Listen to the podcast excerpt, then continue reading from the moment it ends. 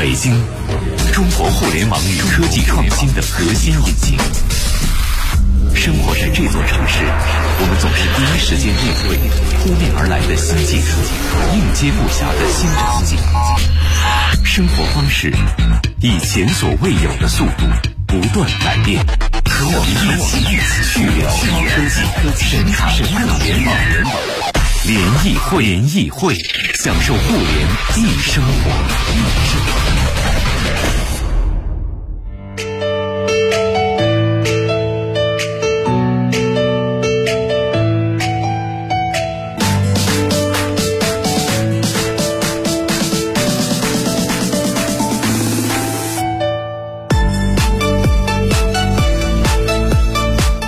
享受互联易生活，这里是联谊会。大家好，我是盛博。各位下午好，我是张琪。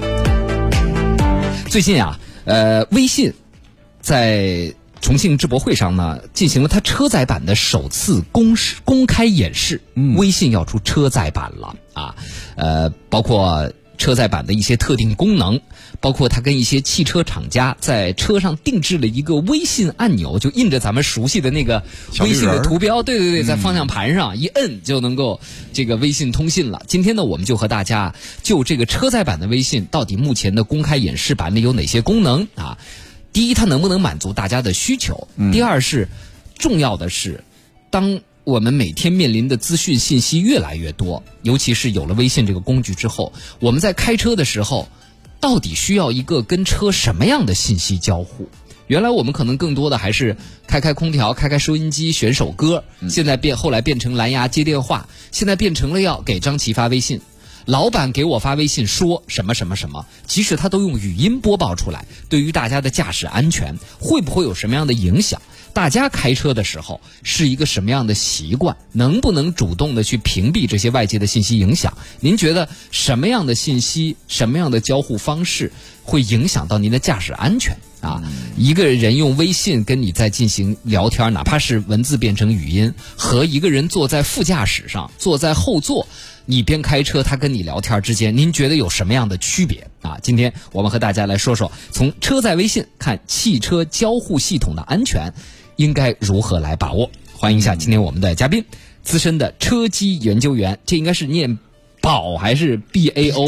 高级了，B A O 爱车工作室的创始人鲍家祥啊，欢迎家祥，你好，主持人好，大家好。哎，今天把家祥请来，主要是家祥之前刚做了一个。横评是吧？据说把好多款车的车机都给评测了一遍。是我们其实之前做了一套这个车机评测体系，嗯，然后呢，我们虽然不是刻意去横评啊，但是实际上把这些。呃，不同的企业做的不同的车机，甚至用的不同的系统，大家都体验了一把以后呢，在内心产生了一个横向的评价。啊，这个结果就怕比。对，对，其实咱们先先抛开微信的这个啊，我不知道收音机前大家的这个车中控就车机都是啥样的。您要等红灯的时候方便的话，可以发一个照片给我们。呃，发到我们的微信公众号“联谊会”就行了。我不知道多少朋友已经用上虚拟按钮了，就是那按钮不是一个实体按钮、实体旋钮了，而变成了在屏幕上的虚拟按钮啊！相信现在开特斯拉 Model S X 和 Model 三的应该都是虚拟按钮，好多了，路虎啊，好多也是虚拟按钮啊。对，好多电动车就是都是虚拟按钮了，对不对啊？首先，我就想问问这个问题啊，因为之前。虚拟按钮刚出来的时候，特斯拉那大屏刚出来，大家就说会不会有问题？因为实体按钮你可以靠摸嘛，嗯，比如说像我那个车，空调、呃温度上下那些都，你只要摸到那个，哎，往上一掰，往下一掰，你不影响你的视线。但虚拟按钮，大家用手机知道，你要如果不眼睛看着，你摁不准。所以我不知道这个，先问问嘉祥，在这次这次你。测的这么多的这个车机中间，你觉得虚拟按钮现在整体的这个体验怎么样啊？嗯，有体验非常不错的，但是是凤毛麟角，那个一会儿再说啊。整体来讲不太好，就如您刚才所说的，一般来讲大家都是在去摸这种实体按键按键的话，是凭记忆去摸的。对我比如说要调空调，调这个音量。然后呢，或者是调这个最关键的一点，我要举个例子，比如说我要调我的陡坡缓降这种涉及到安全的问这种功能的按键，一般来讲的话，你需要快速的就按下去。但实际上我们在做这个车机整体评测的时候，会发现一个什么问题呢？嗯，很多车企把像陡坡缓降或者关掉 ESP 这么重要的安全按键，它要放到几级折叠菜单里边。嗯，就比如说我要打开这个功能，我必须要点开三级菜单或四级菜单，那基本上时间就几十秒过去了。那正好如果这个时候我开车的时候，前面出现了一个特别陡的坡，我需要立刻打开陡坡缓降，那其实是来不及的。嗯，我倒觉得相对于触感来讲。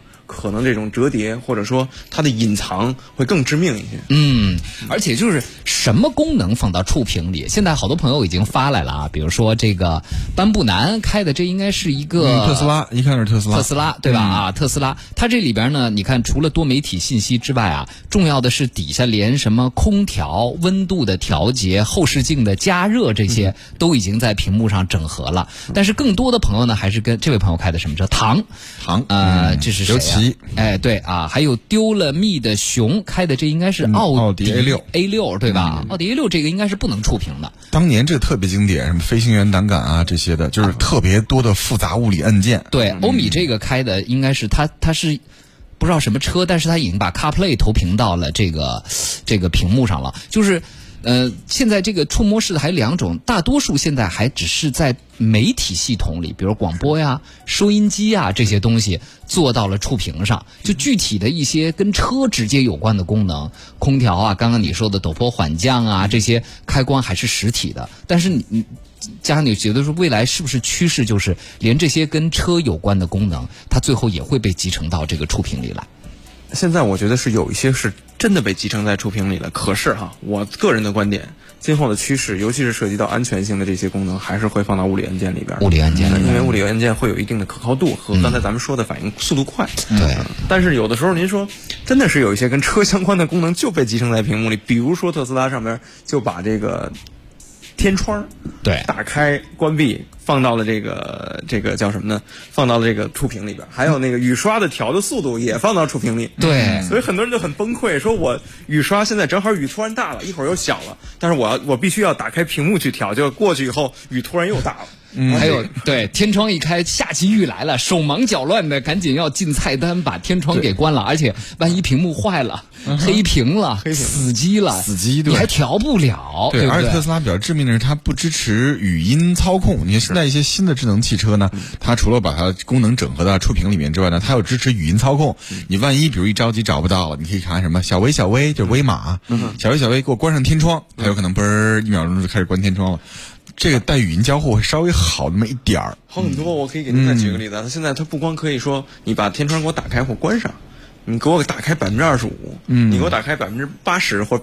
打开百分之九十七都有可能，嗯啊，还有一个是什么呢？它现在可以做成固定的模式，比如说我我就那个。网友有时候跟这个未来的这个 Nomi 会开玩笑，就给它戏称叫吸烟模式，但实际上它叫通风模式。嗯，当你需要通风的时候，你就直接说 Hi Nomi，你给我打开通风模式，它就会直接把窗天窗打开百分之二十。我记得哪个车是你只要把烟一叼起来，它自己那个各种窗户就打开了。那它是不是有摄像头识别呢？对，你只要烟一叼起来，叼嘴里，呜，天窗什么旁边窗户都给你打开了啊！这个真的有可能实现。您比如说像小鹏，现在他们就在自己的就在自己的 A 柱这块。会有一个红外加摄像头，它能够识别你的表情和动作。嗯，但这个事儿我觉得又会涉及到另外一个问题，就是隐私的隐私的问题。对，但整整体来讲，这个体验还是不错。嗯，所以就是说，你看啊，呃，第一从。咱们先从这个从实体到触摸，就是我们其实还是觉得，包括像加强横屏了这么多的车机啊，我们还是觉得跟汽车本身核心功能相关的一些按钮、驾驶安全相关的一些按钮、常用操作相关的一些按钮，最好它还是更实体化一些、物理化一些。然后呢，这个像多媒体呀这些东西，对吧？你电台你一时半会儿歌来不及放下一首，这都不是什么着急的事儿，死机也就死机了。就这些放在虚拟系统里、虚拟屏幕上是没有。问题的啊，那就虚拟屏幕来说。因为大家用过手机，知道啊，比如说从原来的震动马达到现在的线性马达，为什么有好多手机的，哎，这个触屏震动的质感让你特别觉得好？就是因为现在好多手机开始用线性马达了，就这种触感反馈等等都特别棒。那比如说就触屏的感觉而言，你这一次在横屏中间有哪一些你觉得是在虚拟按钮上，无论是回馈啊、质感呐、震动的手感啊，觉得特别棒的吗？我一定要提一下这个奥迪最新的最新款的 A 六，它采用的这款屏幕。嗯，这款屏幕用的是嗯、呃德国博士这家公司，就大家可能更熟悉它是它的 ESP，嗯，比如说九点零啊几几点几版本，但实际上 ABS 什么的哈，它能出这些东西。啊 ABS 和它的 ESP 系统，但实际上呢，它是在应该是在两年还是三年前，那个时候正好我去这个美国 CES 去做这个报道的时候，它这项发明拿了当时的这个 CES Award 大奖，而且年度发明大奖。就是它的好处在于什么呢？就是它的屏幕虚拟按键，但是是会给你一个实体按键的感觉。怎么能给到呢？咱们比如说哈，就是实际上我们对于这个按钮的触感，仍然是在于它对于你压力的这种怎么说呢，震动和回馈。嗯啊，但是呢，它如果说我在屏幕的特定区域就给你一个跟实体按键一样的震动或回馈力，就可以实现同样的触感。有点类似于当年 iPhone 八出来的时候，在 iPhone 八的 Home 键下面装了一个 haptic 一个震动马达。嗯，就你按它，其实那个按键是不会下沉的，但是你感觉感那个它的键被你按着动了震了一下。是的，而且它的，我当时我们去参观这个博士在中国的研发中心，他做了这个演示，嗯就是拿 A 六的这块屏，他说你可以通过这个程序调你的触感是深的、浅的、轻的、金属的，就是你能够想到的。所有的这个物理按键的质感，它上面都有一个选项，都给你列出来了，你就随便调吧。你调到那儿，马上就是这个感觉。嗯而且除了这个物理按键的回馈感以外，它还可以给你体验什么呢？就是不同纹理的感觉。哦摸上去，比如说这是一个蛇皮纹那你把它调成这个区域，调成一个蛇皮纹儿，你摸上去就是一个蛇皮纹儿。因为这个触感，实际上人一般去摸一个东西，我们仔细去想，你把手指放到这个上面，呃，你是感对着话筒，对，你把这个手指放到这个表面是感觉不出这个它的纹理，但是你只有摩擦一下，哎，就能感觉到它是一个蛇皮纹还是木纹。它就是通过这种摩擦产生的这种震动来给你做这么一个回馈。而且最有意思的是，你可以选定在任何区域这块屏幕的任何区域，它都可以给你实现这个功能。嗯，比如功能哎键一到六，意思做成什么质感？哎，所以也就是说，其实屏幕的虚拟按钮，第一就是刚刚我们说的哪些适合放虚拟，哪些不适合放。即使是适合放虚拟按钮的，怎么给用户更好的一个仿实体按钮的感受，也特别的重要啊。好，接下来我们来说语音交互。呃，收音机前有多少朋友这个跟车说话呢？您的车的语音交互系统，您觉得灵吗？反正现在我那车呢，不能投射 CarPlay，因为比较老了，但是可以直接就是呃，它蓝牙连着车，你可以直接用 Siri 跟它来聊天儿啊。我觉得 Siri 的识别还是可以的。借助的还是苹果手机那套系统，对，但是问题是你第一车里不能有其他人在讲话，嗯，第二不能定向。第二不能特别的吵，嗯啊，所以我反正觉得感受是一般，加上我还是普通话，咱们还是普通话一级甲等呢，嗯你但凡普通话不太标准的识别率究竟怎么样？还有包括现在有一些太过智能了。昨天我看到一个短视频特别逗，他那车里不知道是个什么智能系统，就是，呃呃那个吃完晚饭哈去夜店，然后车里的那个语音说还去夜店吗？你还剩十八万六千七百三十三块五毛六的车贷没有还，然后好去吃夜宵。我在附近搜到了四十八家餐馆，其中有三十六家超过了你的消费能力，对不对？这个是不是抖音的段子呀？我觉得有可能是段，就太智能也不好嘛，对不对？嗯所以就是这种交互的感觉，语音上，张琴，你用过什么语音的交互没有？呃，现在新的智能汽车，我们试驾到的一些车全部都有语音智能。比如说，今天限行北京限行多少号啊？它会告诉你今天限行五和零。嗯，明天天气怎么样？它告诉你明天天气怎么怎么样。包括导航，以前我们只能最简单的说导航去北京人民广播电台，他现在可以这样。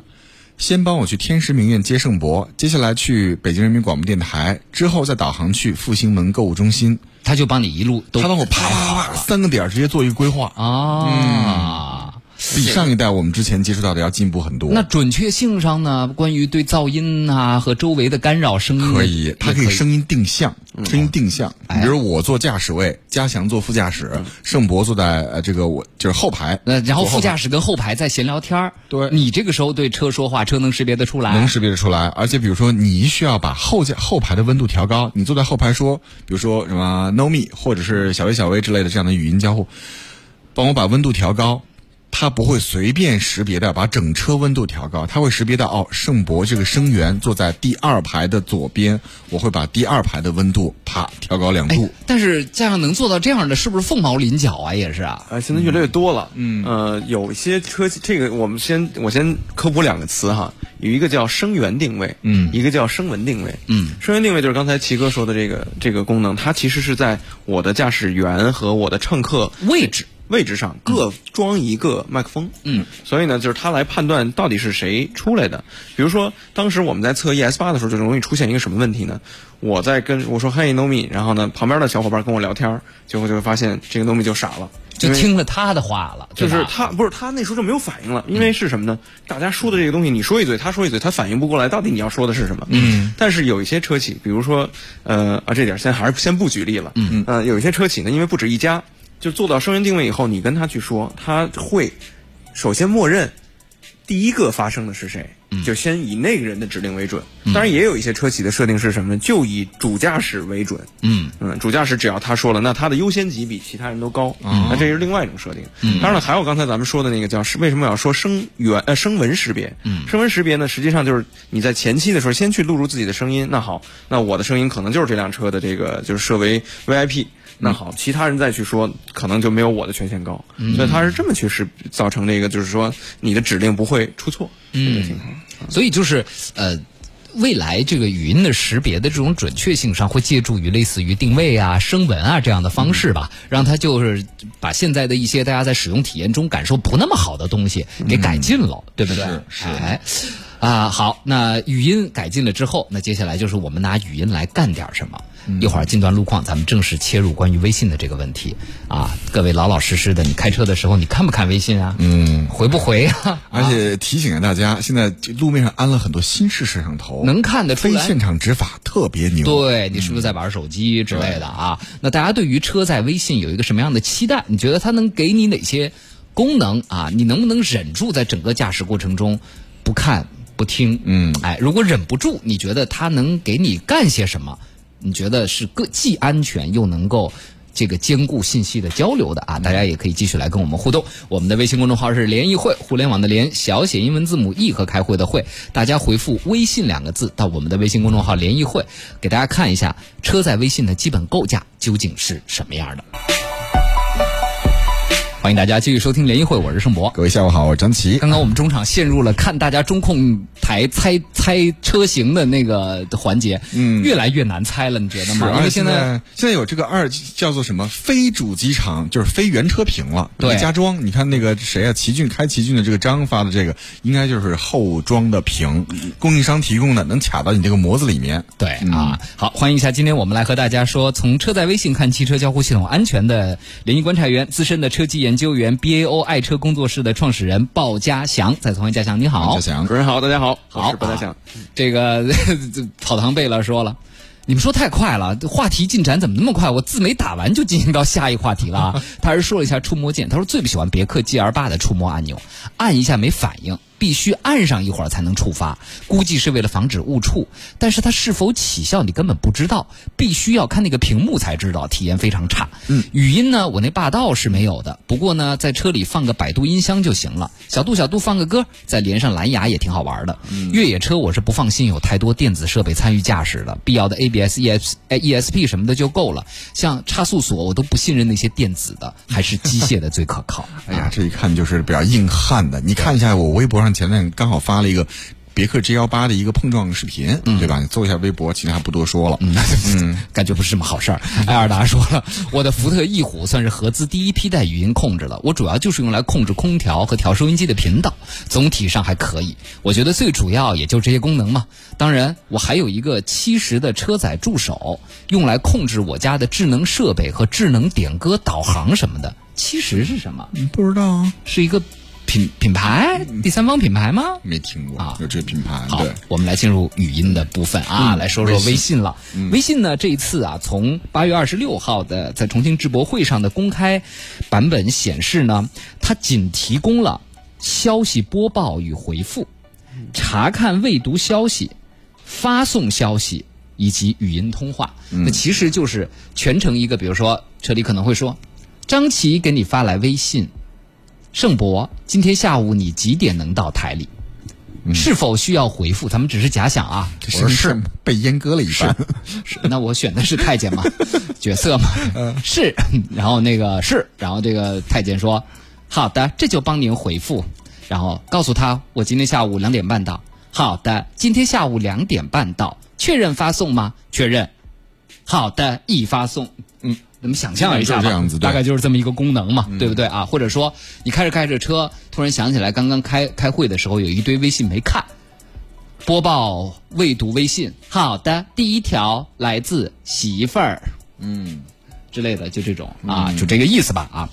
然后呢，而且他在这个。重庆的智博会上展示了一款车，长安的 CS 五 Plus，上面有一个微信的定制按钮啊，这个按钮呢单击就是确认，长按就是取消，那就是那些功能，就是刚刚我问的是否发送，嗯，是发这个吗？那这你就不需要语音交互了，你嘚儿摁一下就完成了，对吧？就显得不那么傻了啊。这是微信车载版目前给大家。提供的这个功能啊，我不知道这个嘉强你怎么来看啊？这个微信车载版，你觉得能满足你日常在开车的时候对于微信信源的这个需求吗？呃，我我怎么讲呢？就是我也跟微信的，就是因为梧桐车联这边的朋友们啊，也跟这个其他他的竞就是友商的朋友们探讨了一个问题。我们真的觉得，就是微车载版的微信真的是不得已而做出来的。嗯，就是他再不做，别人就做出来了。因为之前会出现一个什么情况呢？就是在这个，在这个其他的第三方车机不是腾讯开的这个做的软软件版本里边，嗯，出现了直接把手机版或手机版的微信放在它的车机系统里的，嗯，然后呢，这个的体验呢，其实真的并不好，嗯，但是大家会误以为这个事儿是腾讯做的，嗯。啊，所以这个情况下，腾讯自己不得不做了一版，但是呢，这里边它其实做了很多的取舍，我们可以看到，它把朋友圈。把红包、把表情全都关掉了。红包 开车要抢红包吗？这也是真的很实用。我们经常在这个原来的编辑部里边，就突然开着开着会就说。红包来了，然后发现就是有有同事就偷偷的在那什么，但是这个事儿其实盖掩盖了他，就是掩盖不掉他的小秘密嘛。嗯嗯嗯。但我研究了它整个的车载语音微信的这个功能，其实呢，除了播报没有，其他动作全部都可以通过，比如说苹果的 Siri 系统完成。对，嗯，所以它这我觉得它现在所谓的车载微信比较鸡肋。嗯，对，就是而且现在有一个问题，就是。当你用手机去映射到车里的时候，嗯，你用的 Siri 这样的系统，包括微信本身其实也有语音识别，对，和车里本身那个语音，那个无论叫小小什么来好，嗯，你好奔驰，你好对，宝马，奔奔宝宝之类的也好啊，他们之间未来是个什么样的关系？你觉得？你觉得这些比如说大的应用厂家有没有可能让这些车载的语音？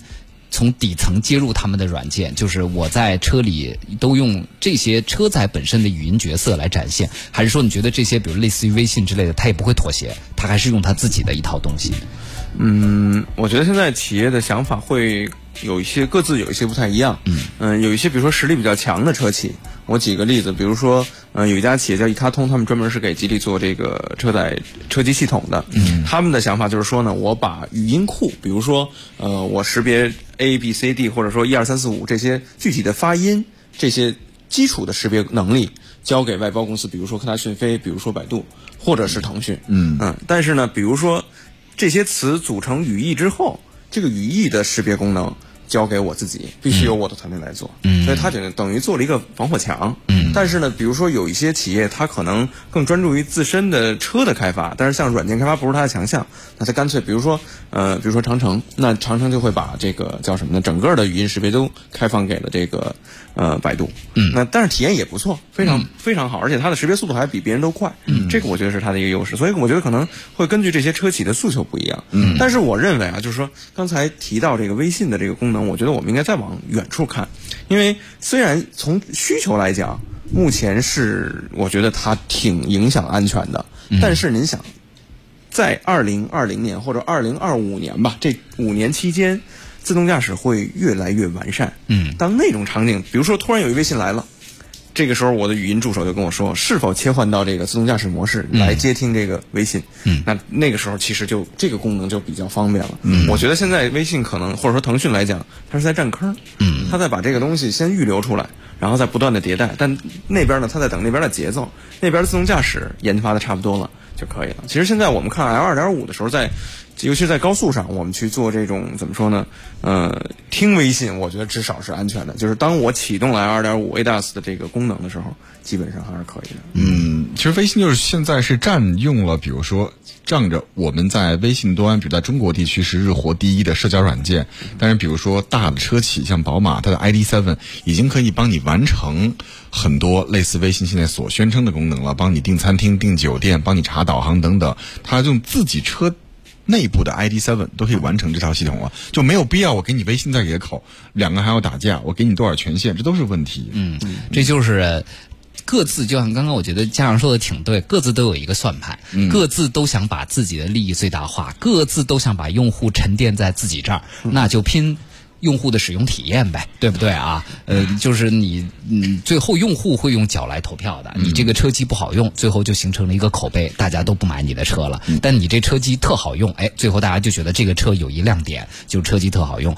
那就看各家的技术实力和你准备为它投入多少。这东西真金白银是要花钱的嘛，对不对？没准二零二五年，比如 L 三级自动驾驶准许上路的时候呢，你那时候还需要车载微信吗？你说你妥妥的坐在车里面，你玩 玩玩手机得了。你们对自动驾驶这么乐观吗？嗯，我怎么觉得就我们我国这么复杂的交通环境，二零二五年，我觉得二零五零年应该差不多吧。我真的在东二环上试过特斯拉的这个 Autopilot，那是 beta 版本，就是一个测试内测版本，吓死人了。他自真的自己会躲避，也会这个按照车车道线来保持转弯等等。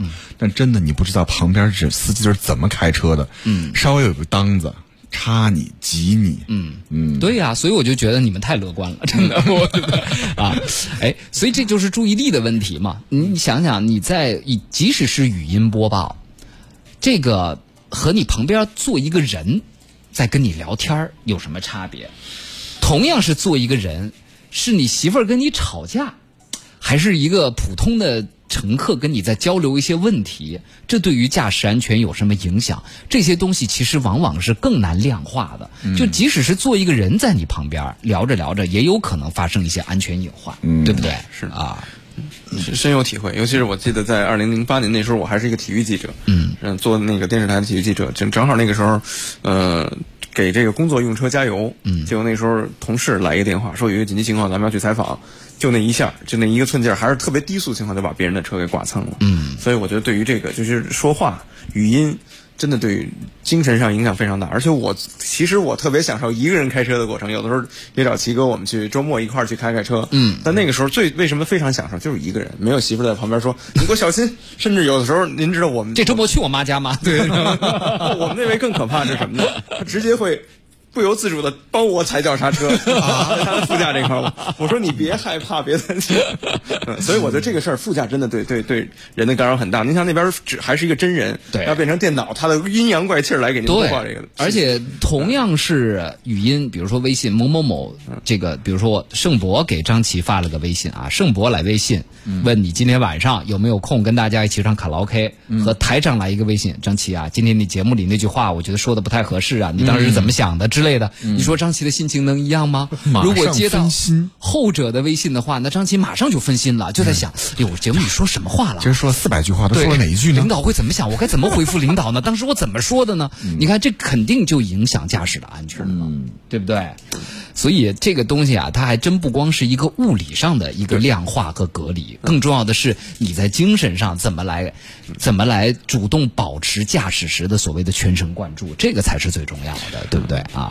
所以现在各个厂家都在，虽然都在主打所谓的自然语音语义识别，但没有一家做的特别好的。所谓自自然语义识别，这个需要大量的学习跟算法。最后一发现是老板来电。能容易给你产生高压力的语 语音自动屏蔽，自动屏蔽，就是开车的时候只有高高兴兴的、风花雪月的、很平淡的。但凡发现这个语义或者来的人的这段语音能够比如提高人的压力水平或紧张水平的这种车，就一律给你屏蔽掉。就跟晚上十二点这个勿扰模式似的嘛，勿扰模式只开通白名单，好朋友能打进来，其他人就打不进来了。对呀、对吧？我觉得这可能也是一个方法吧啊。胡说了，现在路上开车摆弄手机的人太多了，太不安全了，感觉应该把车辆的自动挡全部取消，都给我换回手动挡。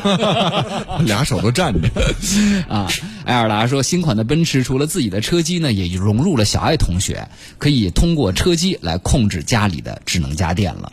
欧米也说，好像在美国交通运输委员会的车辆交互系统安全文件中有一个要求，就是所有在美国上市的车型，一旦车速超过多少，交互屏就会禁止操作了。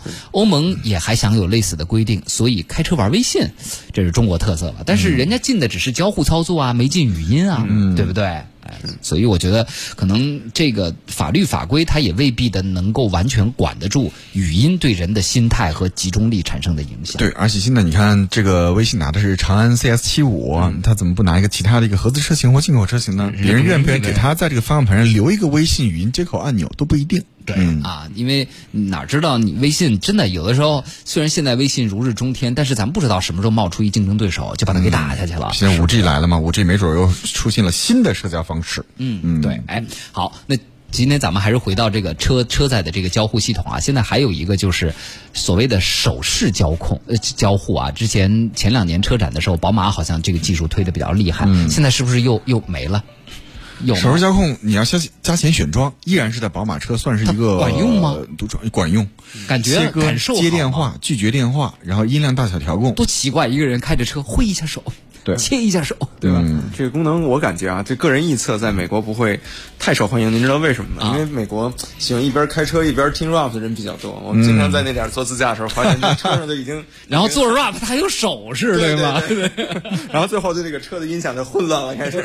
你到底要不要我切歌是吧？啊，好，还有一个最后一个问题啊，就是关于这个呃车载的交互系统呢，呃，对于对于这个车厂来说啊，呃，就像刚刚咱们聊到的这个问题，就是说，呃，你你觉得啊，就哪些车厂它会更愿意把底层？交出去，哪些车厂会更愿意把底层留在自己的手里？你觉得这个主要会跟哪些有关？就目前你见到这些大的汽车集团来说，有谁表现出明显的倾向，就是说拱手让出，还是说我自己要基础的东西都得我来？呃，这个事儿还真的是有很明显的差别。嗯，这个事儿呢，考量呢有我我看到的现象有这么几点啊。您比如说，我举就点名儿，比如说您看像这个宝骏或者是五菱五菱，上汽通用五菱，他们都会把这个东西交给别人去做，他们交给博泰，自己索性不做了，对不做。核心的原因在于什么呢？在于它的单车售价比较低，他没有那么多钱去研发和投入，对不对是？，而且是如加快速度一下啊，还有二十秒钟。嗯嗯，如果说成本太高了，就没有人去为这个买单，所以这是比较那什么。对，大企业还是愿意把这个底层把在自己手里，不放出去。好吧，今天就跟各位聊到这儿了，也再次谢谢嘉祥做客我们的节目，谢谢，谢谢哎，我是盛博，我是张琪接下来是行走天下，明儿见了各位。